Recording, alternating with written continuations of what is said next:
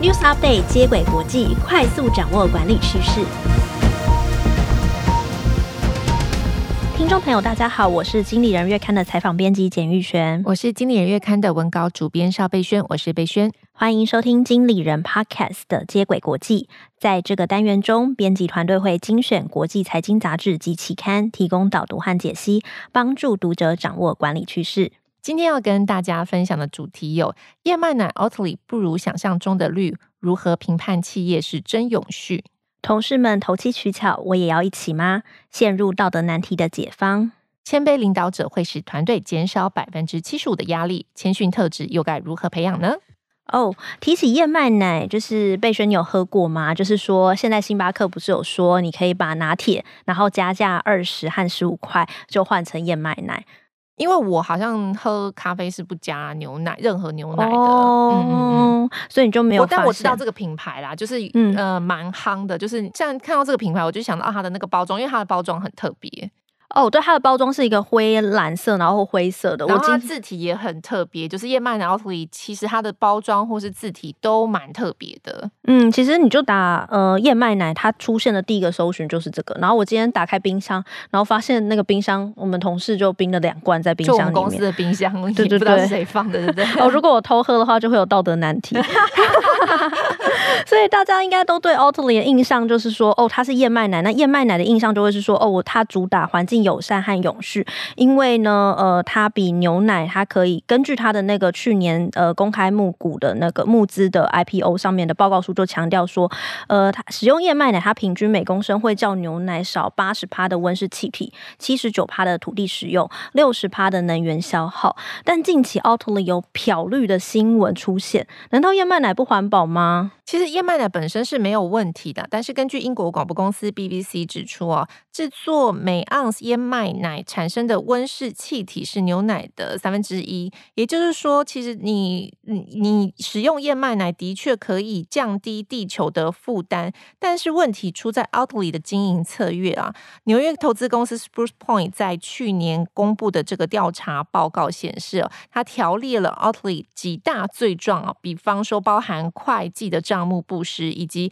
因为为了要快速扩张所造成的环境污染。那会计账目不实的部分，包含 Oatly 对投资人宣称，二零一八年美国的营收大约有一千两百万美元，差不多是新台币三点三二亿元。但是这和 Nielsen 跟瑞典杂志 Omgas 报道的六百万美元，就是台币大概一千一点六六亿美元，差了大概两倍。那以毛利率来说，Oatly 并没有纳入。物流的成本以及运输、装卸一些开销，所以毛利率其实也会从三十 percent 减少到六点四 percent。另一方面，就是 Oatly 为了快速打入各国的市场，产品从欧洲运往亚洲造成的运输污染。都没有列在上面。那事实上，根据 Oatly 公开的报告书指出，公司在二零二零年产生的碳排量已经增加了一百一十一 percent，大幅高于同期的八十一 percent。那 Oatly 位于美国纽泽西州的工厂也发发生排放超标废水的事件，这些做法都跟 Oatly 宣称品牌永续，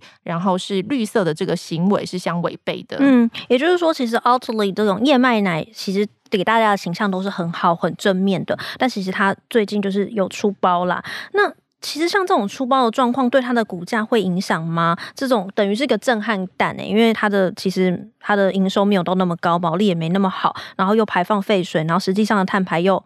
一百一十一趴增加这么多，嗯嗯，Oatly 是在二零二零年五月正式在美国 IPO，那当时被大家称是全球燕麦奶第一股哦。嗯、正式交易日大概收在美金二十美元左右，但是七月根据投资公司 Spruce Spruce Point 的公布调查报告显示，Oatly 的股价就是它这个报告一公布，就是 Oatly 股价五天内就下跌了十七 percent。那今年二月的均价就来到六点八美元，远低于 IPO 的发行价。嗯，所以等于是说，哦，我最好的价钱在二十美元，可是我现在其实已经掉到已经几乎掉蛮多，其实蛮可怕的。对，掉蛮蛮高的。那我想，这种财务造假和它品牌永续性受质疑，其实都会让投资人对它不信任哦。即便呢，Oatly 它其实是有出来在去年否认这些传闻，也坦诚说，哦，它去年确实有因为呃疫情的关系销售受打击，所以人没有办法去让它这个股价止跌哦。那我也发现一个现象，当消费者或投资人他会用消费买股票来表达对企业的支持的时候，企业一旦相违背，它回击的后果也蛮大的哦。那我这边来提供一个就是有点假 ESG 的案例，像我最近就看《华盛顿邮报》的一个新闻，它调查报道指出，其实很多公司会将环境的成就纳入 CEO 的薪酬，比如说碳排减量十趴，奖金增加几倍，这都会让公司或者是投资人觉得说，社会你有在做永续，对，对对，有在重视环保，对对对，大家都会觉得说你很棒，然后你是一间很好的公司，那他出发点当然就会是希望说我这样子挂钩嘛，跟绩效挂钩，其实就会希望说企业能将永续和气候变迁放到呃决策面。那这个环境指标是不是真的可以发挥效果呢？关键在于你要怎么定这个指标。二零一八年呢，美国马拉松石油公司他们就给执行长逾二十七万美金的奖金，表扬他在环境保护上的努力。讽刺的是，该年公司呢，因为管线泄漏呢，泄漏了一千四百桶燃料在印第安纳的小河里面哦。那这个并没有影响到这个 CEO 的管理绩效，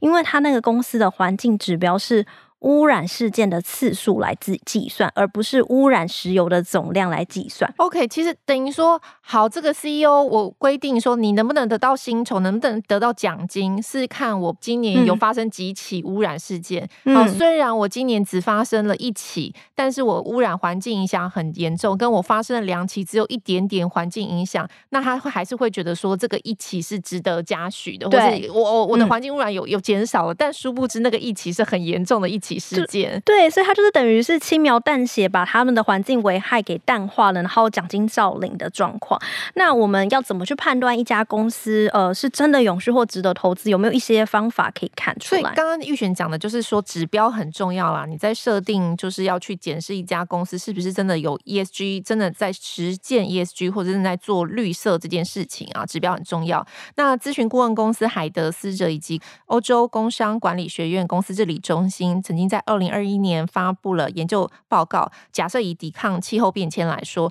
建议董事会如何把口号变成行动。那相关的做法也是投资人或是消费者在判断公司是不是在玩真的对永续这件事情的依据哦。第一个是董事会中纳入具备气候变迁相关背景的人。第二个是设置执行 ESG，也就是环境、社会和企业治理的专责单位，并且订立明确的碳排放减量目标，针对各个阶段拟定年度计划以及监督方式，确保这个组织的营运能够连接这些目标，而且最好是由第三方作为监督单位或成果检核单位。最后一个是，如果想让环境指标与 CEO 高阶主管的奖金联动，企业要保证。碳排目标、生产指标、财务指标应该要均衡分配。比方说，不能像是碳排呃碳排的绩效只占了十 percent，但生产绩效占八十 percent。那对企业高阶主管来说，其实我只要把营运绩效做好，嗯、那个呃是不是碳排指标做得好，或者是说我的 ESG 是不是做得好，其实是无关紧要，因为它只占我的绩效百分之十 percent 嘛。所以总结来说，如果你是消费者或投资人，你其实可以从董事会的组成，然后永续目标的订立，然后还有呃主管的绩效指标来观察这个企业是否真的在做永续？其实像刚刚那个燕麦奶，他那个直接在他那个投资公开报告书就写他碳排增加一百一十一帕，大家怎么还会相信它是一个永续品牌呢？所以有时候其实你在认定企业是否永续的时候，你其实要再看更多一点，或是看更进去一点，把它的公开说明书拿来看，你才会确认说哦，它是我认定的绿组织，而不是说哦看到它有一个口号我就去买它。OK，所以企业有没有在踏实做永续，其实就是会反映企业的诚信啊和道德感。那第二则新闻，我们来讨论到我们身边的，就是职场上也会常常遇到一些道德的难题。那比如说，呃，遇到同事用影印机印自己的私人单据，或开公务车私自出游，还有收受厂商礼物的时候，贝轩，你会选择跟着一起做，还是去呃默默的不做？然后还是说，哦，跟嗯不敢跟主管讲？你是问我会不会举报吗？好，对啊，就是简单就问你会不会举报。我可能会看事件的大小，就比方说用公司的公用产品，我觉得如果是小东西，我可能就是觉得算了啊，就是。嗯，或者是说，嗯，他做，我也会想说，那也好像是不是有关系？但如果像比方说收受厂商的这种礼金，或是甚至直接到贿赂被我发现的话，我可能就会讲，因为我就觉得这是蛮大条的事情了。所以其实我应该是看事情的轻重来决定要不要跟主管或是老板说。不过我真心的说，就很多时候工作者确实是会看到别人做了，自己会跟着做。像印私人文件这么小的事情，你可能就觉得啊没关系啊，或是看到自己比较好的同事。可能用一点什么公务上的事情，就是我假设以这个例子来说，开公务车，你可能也不好意思就直接说哦，你你怎么这么你怎么可以用公器私用？对啊，你那假正经，你自己没有做过吗？真是的，对，所以就是工作者可能就会觉得说，我不想要被排挤，或者是觉得说啊，就做这一次这么小，但这种情况其实会让你自己越陷越深，然后把坏事当成理所当然。但是呢，有时候呢，其实你就想说，那我就视而不见，我就不讲，或者是说啊，干脆我就不举报。可是这有时候又会跟自己的价值观违背。就是如果你看到哦有人一直在收厂商钱，可是你又不讲，你就觉得嗯憋在心里。可是你讲了又怕怎样？那久而久之，你的工作反而会越来越不快乐。华顿商学院教授理查谢尔呢，在他的期刊中就给予这种不想同流合污的好人一些建议哦，大家可以听一下，因为大家都好人嘛。第一个就是尽量找寻另外一位伙伴跟你一起反抗。就根据他的研究说，员工如果独自的反抗文化制度，最后多半都会同流合污。所以你不要当唯一的那个料杯啊，你要当你要找人跟你一起当料杯。嗯、对，就是如果你有两个人可以互相提醒，或者是我们两个互相想一个比较好的解决方案，哦、可能就会有一个比较好的结果。第二个呢，你要找公司的时候就要注意，你不要只找那种只看结果，然后其他呃绩效指标都不重要的公司。这样子呢，因为如果你是比较绩效业绩导向，那大家就会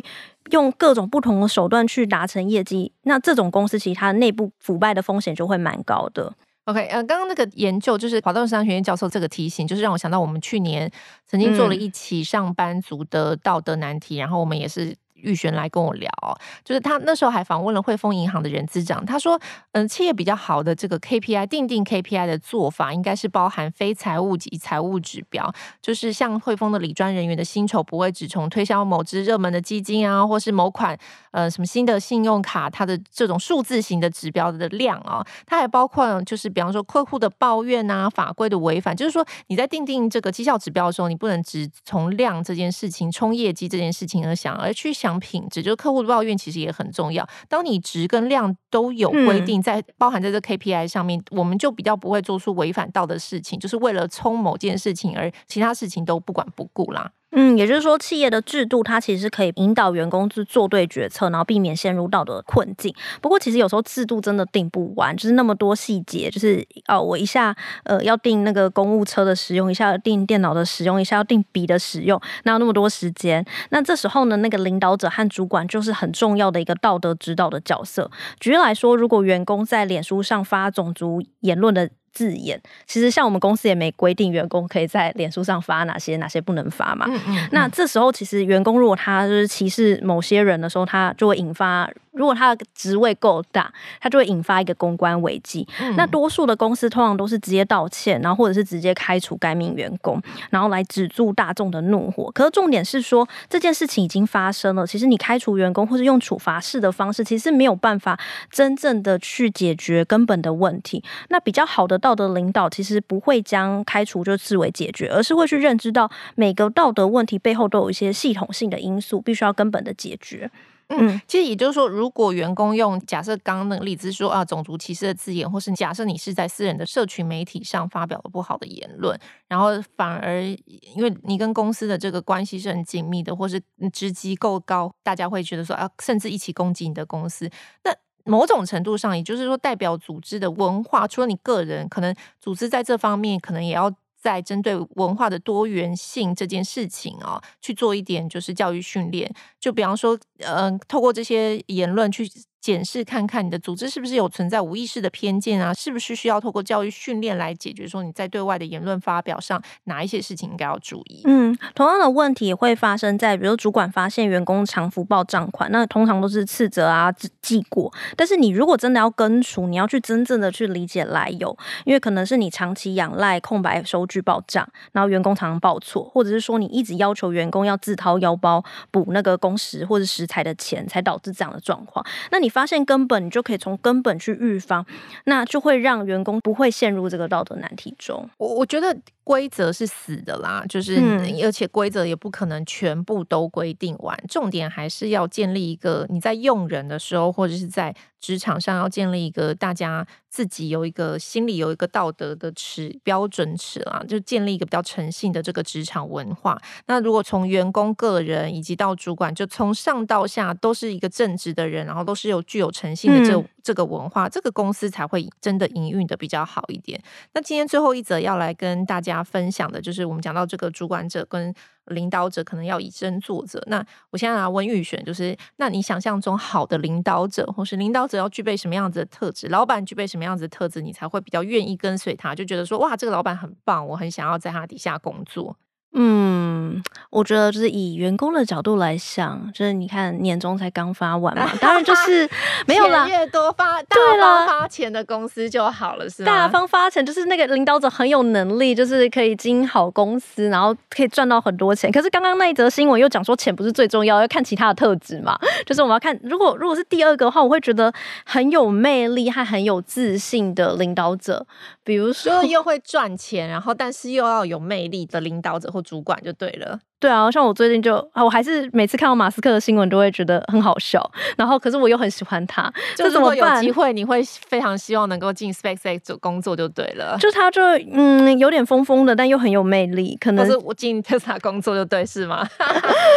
啊，应该没办法。你知道，我觉得在他底下工作，搞不好你会很辛苦。就是他是一个工作狂哎、欸，就是你知道他是一个狂人，然后他是一个蛮有个人魅力的领导者或老板，可是在他底下工作，可能要常常要忍受他的这个，我觉得感觉起来脾气不是。很好哦，所以我可能就是进去的话，就是被他愿景吸引，然后也被他的愿景给逐出去，可能所以没办法长期，就比较严苛的就鞭笞你就对了。好，所以其实魅力的确是吸引你的部署愿不愿意、喜不喜欢追随你的很重要的一环哦。根据 HR Magazine 以及南澳大学卓越工作场所中心研究了一百二十个团队，发现什么样子的领导者比较容易让部署产生更高的绩效呢？答案是更谦虚。的领导者，天哪，马斯克不符，马斯克完全不符合。根据该团队的研究指出，谦逊其实包含了坦诚的沟通、善于倾听以及愿意表扬出色的工作，重视每个成员的技能。克莱蒙研究大学心理学教授保罗·扎克表示：“哦，领导者够谦卑，会使团队减少七十五 percent 压力，降低四十 percent 倦怠感，以及提高五十 percent 的生产力。”那至于要如何培养谦逊的特质呢？以下有两个方法可以练习哦。第一个是重视员工愿意承认错误、愿意妥协、愿意让步哦。就比方说，像是记住所有员工的名字，这个就是对团队最基本的重视。另外，领导者要勇于承认错误，因为多数的员工或客户虽然说啦，就是多数的员工或客户比较偏好更有自信的主管，但是愿意承认错误，并且从中汲取教训，就是愿意妥协啊，或适度补偿团队，甚至让步，都会让部署觉得说，哎，其实他也跟我们一样，他是愿意就是嗯、呃，对于自己的错误不会只是推卸的，所以他会更尊重你。那第二个方法就是成为第一线员工。什么叫成为第一线员工啊？就是比方说，你愿意卷起袖子跟员工一起做事啊。有有时候我们常常就讲说啊，领导者就或者主管或老板，哎，就只会出一张嘴。所以不是只会出一张嘴的老板或者领导者，的确会让部属更愿意尊重你。就比方说，将心比心也是谦逊的表现。善解人意的领导者，以及懂得卷起袖子和你团队一起工作。假设你是零售业的老板或者店长，你可以常常跟第一线的员工像。跟他们一起进货啊，出货，偶尔啊，就是跟他们一起进货出货。除了试着可以就是更了解市场营运的状况之外，员工也会觉得说啊，其实我的老板也会做这些事情。那这他在做这些事情的时候会更甘愿，也会觉得说我跟随了一个很好的主管或者是领导者。嗯，我觉得这让我想到就是我们会觉得说主管要很有自信、很有魅力，可能那可能都是一个呃第一个印象，或者是我可能会因为这个魅力就会受吸引。可是真的要长期的领导团队，还是蛮需要就是主管去主要的去谈坦诚。自己的不足或认错，因为那个如果我是他的团队旗下的人，我会觉得说，哇，我好像可以贡献一己之力，我可以帮这个团队做一些事情，那团队的信任感跟归属感就会加强。那另外一个就是第二个，就是说你要去成为第一线的员工，你要能够去了解现场的问题，而且你去视察是真的要帮他们解决问题，而不是说哦，我视察是为了要呈现说我是有主管，我有淫威，然后呃，我可以命令很多人。那今天其实挑选了三则新闻都蛮有趣的，第一则是。燕麦奶 Oatly 不如想象中的绿。第二则是同事们的投机取巧，我该照做吗？第三则是谦卑领导者使团队减少七十五趴的压力，谦逊的特质如何培养？听众朋友，如果喜欢经理人 Podcast 的内容，欢迎订阅经理人频道，每周一四都有节目更新。以上内容由高世敏、邹颂怡、卢婷熙编译整理，简玉璇、邵贝轩制作。感谢大家收听《经理人接轨国际》，下回再见，拜拜，拜拜。